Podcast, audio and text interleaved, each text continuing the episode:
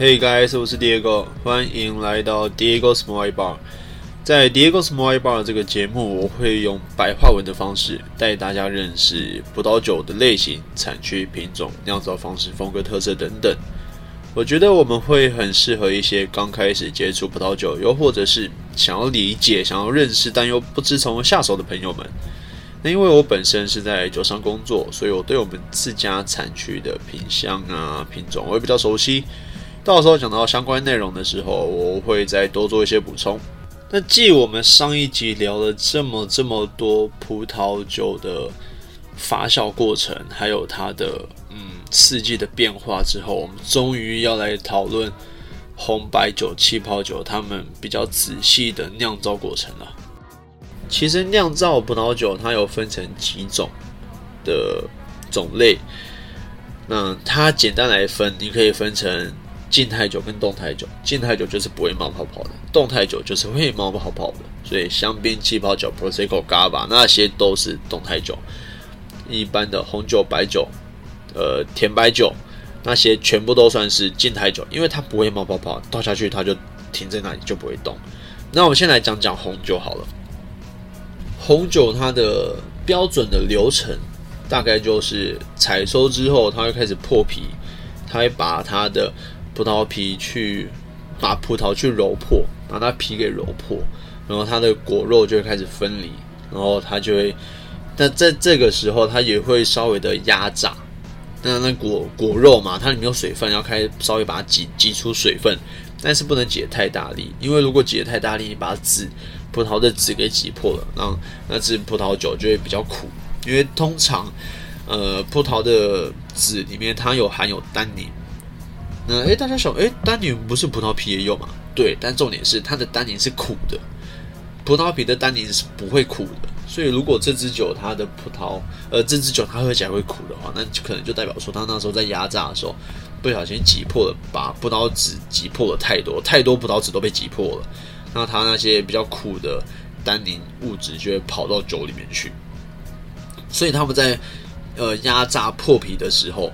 这个时候是非常的温柔的，然后再来，他们就会到呃，在压榨压榨破皮的时候，这个步骤现在都是机器。以前的时候，就大家印象很深刻，用脚踩，有没有？它有一个大槽子，然后大家在里面踩踩踩踩踩踩踩踩踩，对，那个就是一样的意思。然后呃，其实现在有些酒庄还是坚持用脚踩，因为他们说脚的。人的脚是有软柔软度的，它比较不会去把籽给踩破。但是说实话，现在没有那个人力，而且大家讲求卫生，所以比较少人这样子做。但是的确，很多的破皮的机器都是模仿我们脚的触感，就是呃，不是触感，是柔软度，它都是模仿我们脚的柔软度，因为它可以让葡萄皮。跟果肉分开之后，适度的压榨，然后不会把籽给挤破，所以这个部分破皮这一段是最重要，就是不要把皮给呃不要把籽给挤破。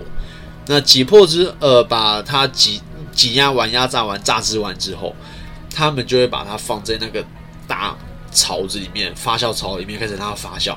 它发酵就会到到我刚刚说的那个过程，就是呃糖分加酵母。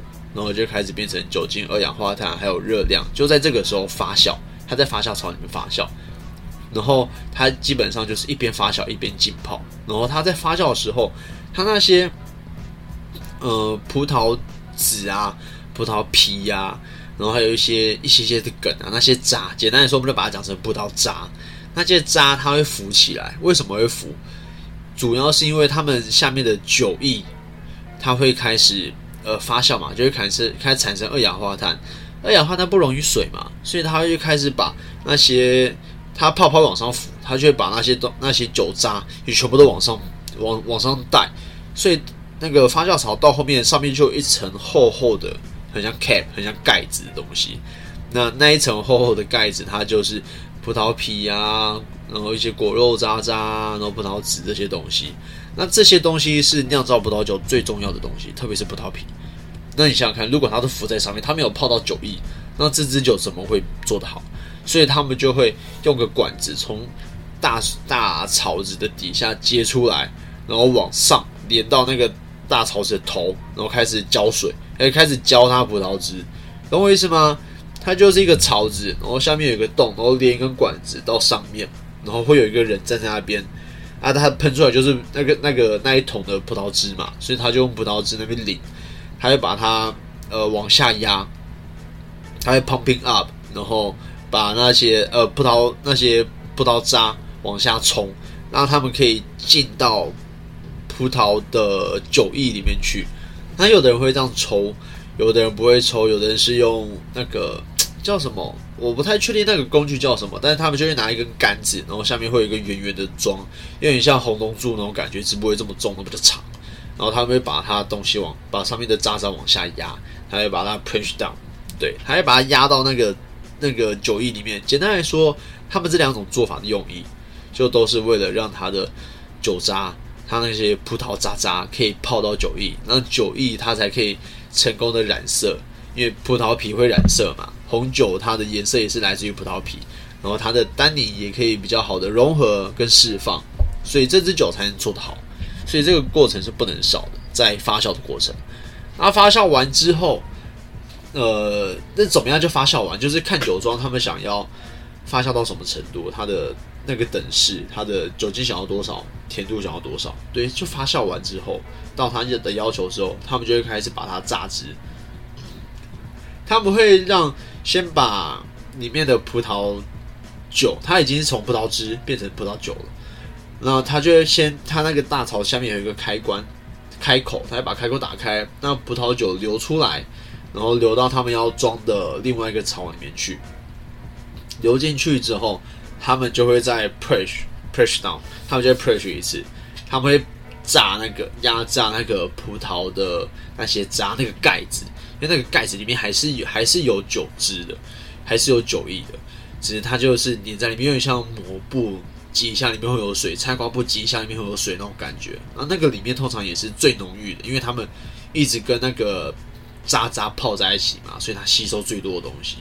所以通常流出来那些 running out 的那一些滞留的酒液，通常会比较淡一点。然后那些 push 出来的，它的酒液会比较浓郁。那最后他们就会再把它做成调和，甚至有的是就是直接把它弄在一起，不会特别分开。那它流出来之后，它就会开始静置、培养、成年。那葡萄酒在静置的时候，它就会开始产生一些二类香气，像是他们在静置的时候会做的一些功法，比如说他们会去过橡木桶。有的会过，有的不会过。有的酒庄他们就是用不锈钢发酵槽或者是水泥发酵槽。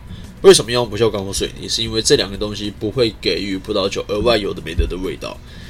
但是，呃，也有的人说嘛，是不锈钢槽其实会，它会有一种金属味。但是也不是所有人都喝得出来啊，特别是这种在白酒上面比较明显，因为白酒酒体本来就比较淡，红酒的酒体比较浓，所以比较难以察觉。Anyway，他们就可能会过桶，或者是不过桶。不过桶就是不锈钢槽或者水泥槽。他们会把它静置，然后可能会泡渣，然后泡渣的话就会有一些，嗯，烘焙烘焙饼干、烘焙坊面包那种味道。那泡渣是泡什么渣？不是葡萄渣，是酵母渣。他们在发酵的时候，他们在发酵的时候不是会加一些酵母进去吗？哦，对，我刚好像忘了讲，他在发酵的时候，他那个等式，那那个公式里面的糖分加酵母，那个酵母。通常是他们会加一些酵母粉进去，那那个酵母粉之后，他们就开始繁殖，然后开始一直吃一直工作，一直工作，一直工作。那工作到最后停滞了，那那些酵母，他们可能是要么是死的，要么是活的，要么是半死不活。Anyway，他们就开始泡渣，让那些呃酵母再多多给一些葡萄酒一些特别的风味。那这种时候的风味就会是烘焙饼干的味道。那我这个要怎么记？这个其实很简单，酵母。虽然他们应该是不同种类的酵母啦，但是都是酵母这种东西，我是这样子联想，因为其实我对酵母这专东西没有很专业。酵母这东西，我就把它联想成我们做面包的时候要让它发酵，对不对？面团揉一揉之后，弄一点酵母让它开始发酵，然后它就开始膨胀，然后就开始跑出面包了。那一样，我们在酿造葡萄酒的时候泡渣也是泡酵母渣，所以也会赋予类似面包烘焙饼干那种味道。大家可以这样子记，会比较容易记。葡萄酒泡酵母渣，就会跑出一样用酵母来酿来制造的东西，烘焙饼干、面包。那再来，它除了过过不过桶、泡不泡渣之外，有的时候还会做乳酸转化。乳酸转化是干嘛？它就是让它的酸度会变得比较 pure。嗯，怎么形容？就是比较不会这么尖锐，比较不会咬牙龈，然后它会比较圆滑、比较圆润，它的酸度会变得不会这么尖锐，比较好喝一点。那它就会有时候也会产生一些像是优酪乳啊，或者是乳制品的味道，比如说像一些呃奶酪啊、希腊优格啊。我讲奶酪是原味的，不是那种加调味，什么草莓口味、橘子口味，不可能会有那种味道。原味的奶酪，对，然后可能会有一些希腊优格，或者是 cheese 软 cheese 的那种那种香气出来。那最主要、最主要的，除了这些味道以外，最主要是柔化它的酸度，这是乳酸转化最重要的。那什么东西很容易做这种东西？Sauvignon Blanc 很容易做，然后 Riesling 也很容易做，Viognier 我也蛮常看到的。为什么这样做？是因为他们的酸度本来就比较高，他们都是白酒，酸度比较高，特别是 Sauvignon Blanc 酸度又特别明显。那你要做的是，它有保有它的高酸度，但是又不能让人家喝的不舒服，喝的哇那个。整个眉头皱起来，像吃酸梅一样，那喝了就不舒服嘛。所以他们就一定要做适当的乳酸转化。那泡渣呢？泡渣最常做的是 s h a d o w n a y 白酒的 s h a d o w n a y 基本上，嗯，就我所知啊，我喝到基本上大部分的 s h a d o w n a y 都会有泡渣。s h a d o w n a y 就像是一张白纸一样，你给它什么它就变什么。它本身葡萄没有什么太鲜明的个性。它就是一些呃热带水果的香气是它的主要，可是它酸度没有特别高，然后甜度也没有特别高，香气也没有特别的奔放，就是很中规中矩的一个热带水果的味道。所以如果你再给它泡渣的话，它可以它的香气可以再多一个层次，然后口整个香气表现会让你的口感觉得更加丰沛饱满。嗯，对，泡渣是这个样子。其实红酒也会泡渣，只是。白酒泡渣的感受比较明显，因为特别是小豆内，因为小豆内它水果味道没有这么浓，所以它就用泡渣的方式来增加它的一些层次。那再来就是成年了，对它酿造静置完过程之后，酿造完之后就要拿出来静置，就要开始成年。那成年可能就会分成橡木桶的桶中成年，或者是瓶中成年，甚至是都会用。那桶中成个几年，瓶中再成个几年。然后反正 anyway。它成年的时间越久，这支酒一定就会越贵，因为它要花更多时间在照顾这些酒、照顾这些孩子上面，所以到时候卖出来价格就会越贵。但是成年的酒不代表就是好，呃，应该说成年的越越久，不代表说这支酒就会比较好。为什么这样说？是因为比如说像西班牙他们的分级阶分分分级的制度，它是用成年的时数来判定。像比如说他们的呃几年桶加几年瓶子就是什么等级，或者是你没有瓶子，呃你没有橡木桶成年，只有瓶子成年是什么等级？所以他们最高的等级就是有橡木桶成年，有成年一段时间两三年，然后在瓶子再成年一两年，一两年两三年，然后他那是他们的最高等级。但这会有一个诟病，就是西班牙这样规这样子法令出来就变成是。哦，对，它是西班牙最高等级，但是代表它好喝吗？我不见得哦，因为那个产区可能很很很没有特色，然后他们的酿酒师也不太行，然后他们的葡萄品质也不好，反正 anyway，可能可能很多很多东西都不行，那就只是他把它放在那里陈年了很久，然后他就可以挂上最高等级。那你觉得这支酒会好喝吗？你们大家有懂我的意思吗？这支酒它如果前面的那些必要的条件都没有做好，只是因为把它放的比较久之后，它就会变得比较好喝。其实没有这种事情，它又不是高粱，又不是威士忌，不管它好不好，它只要放的够久，就一定会变得比原本的好喝。那葡萄酒并不是这样，它有一个生命周期的。但我也并不是说，呃，西班牙酒就不好，或者是他们的呃高等级的就不好，或者是它陈年的酒的就不好。或者是啊，那个，呃，他没只有这个名字，没有这个实力，但其实不会，只是比较容易，有时候会踩雷，所以大家要小心，大家要注意这些东西。好，我们再来讲讲白酒的酿造方式。它跟红酒其实很像，超级无敌像，只有其中几个环节不太一样，所以大家很容易会搞混。然后很重要注意，白酒基本上是不泡皮的，白酒是不泡皮的，所以所以白酒基本上也不会去讨论它的单宁。但是当然，呃，无可厚非的，这只是大多数，并不是绝对。因为现在有的酒庄他们会把葡萄白酒白酒拿去泡一些。短暂的泡一下皮，就不要让它这种酸涩，但是让它泡一下皮，有一些有一些些些些的单宁，然后增加一下它的口感跟层次。现在也是有人这样操作的，但因为呃做的不多，然后时间也不长，所以我就还是先统称说白酒是不泡皮的。好，那如果白酒不泡皮的话，代表说它在发酵的时候里面不能有皮。哦，大家有没有想到，就诶，可能跟红酒那一步一样？红酒在发酵的时候，它上面会有一层葡萄渣渣，那些里面都是皮呀、肉啊、籽啊那些东西。白酒没有这个东西，白酒在发酵的时候不会有，所以这就是很大的关键点，很多人会搞混。红酒它会采收下来，榨汁破皮，破皮之后，它就会放在那里发酵，让酒让葡萄汁跟酒不葡萄汁跟葡萄渣泡在一起发酵。那它就会释葡萄皮就会释放颜色跟单宁出来。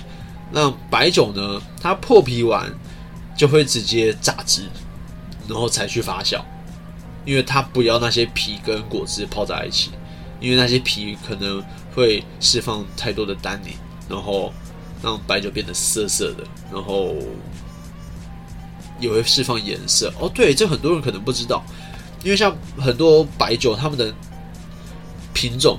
它的葡萄其实是红色的，并不是说我白酒、白葡萄酒的白的葡萄都是白色。有的红，有的白酒，它的葡萄是红色的。所以你想想看，那为什么它是红色的葡萄，它酿出来是白色酒啊？因为它没有泡皮啊。哦，这个就很浅显易懂了。有的时候一些粉红酒也是这样酿造，它就是让它稍微稍微泡一下皮，让它有一点点颜色，又或者是。他们可能之后加一点红酒进去调，但是有的酒有的国家法定产区是不规定不能这样做，所以有的地方可以，有的地方不行。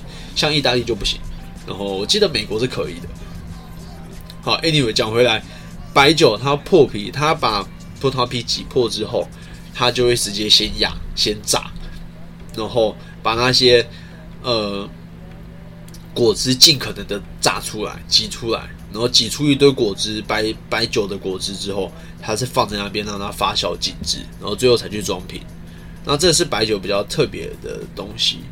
那发酵的话，白酒通常发酵不会这么久，因为他们的怎么说，它的酒精浓度不不需要像红酒那么高。因为像红酒，他们要撑起酒体，同时会需要它要有单宁，要有酒精感，然后呃要有酒精。单宁、酒精还有酸度，这是很重要，这是对红酒来说很重要。所以再回来再再讲一次，红酒它酒精浓度高，可能它会比较浓郁，但不代表绝对。所以如果说酒精浓度高，这支酒就是好酒，没有这种事情，没有这种事情，因为这个绝对的城市、绝对的公式是不成立的。好好，我再讲回来，每次都偏题。那因为白酒它不需要这么高的酒精浓度，它撑起它的。酒体最重要的就是酸度，白酒就是用酸度在支撑的，还有一些些的甜度啦，因为它没有单宁嘛。那这也会造就在同个等级下的酒，通常红酒的酒精浓度也会高一些，可能高个五趴，呃，不对不不，一趴或者是零点五趴。但是说实话，这里没有绝对，因为像我们家的酒，有的是酒精浓度白酒比红酒高的也有。但通常照比例下来，红酒都会稍微高一些，因为红酒它需要用酒精浓度去撑它的酒体。它的如果酒精浓度太低的话，酒体会撑不起来。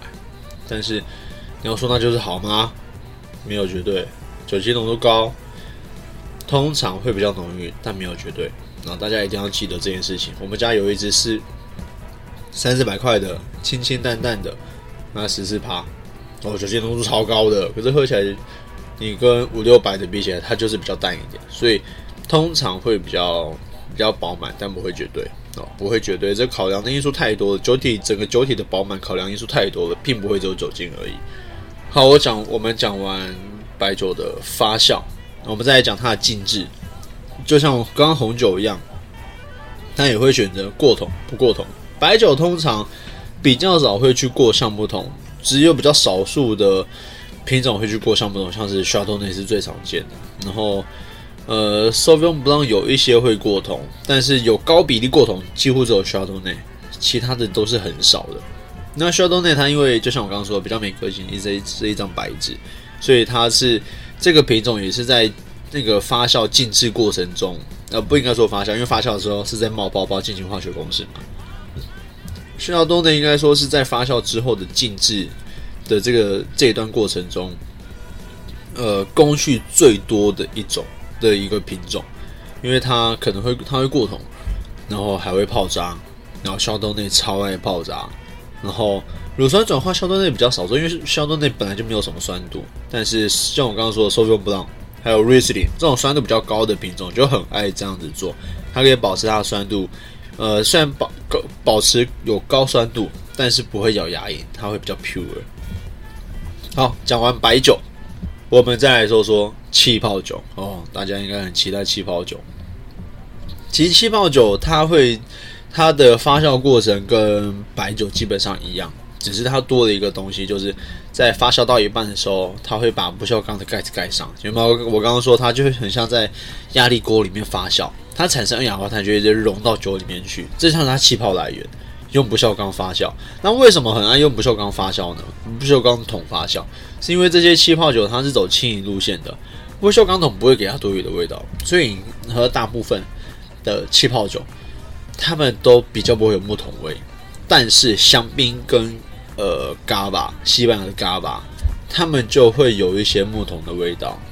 对，那因为那是他们必须要，他们这种酒是比较不是说做呃跟一般气泡酒都是走轻盈好喝、简单喝的路线，他们有时候是要做可以放的、可以陈年的、是有内容的那种动态酒。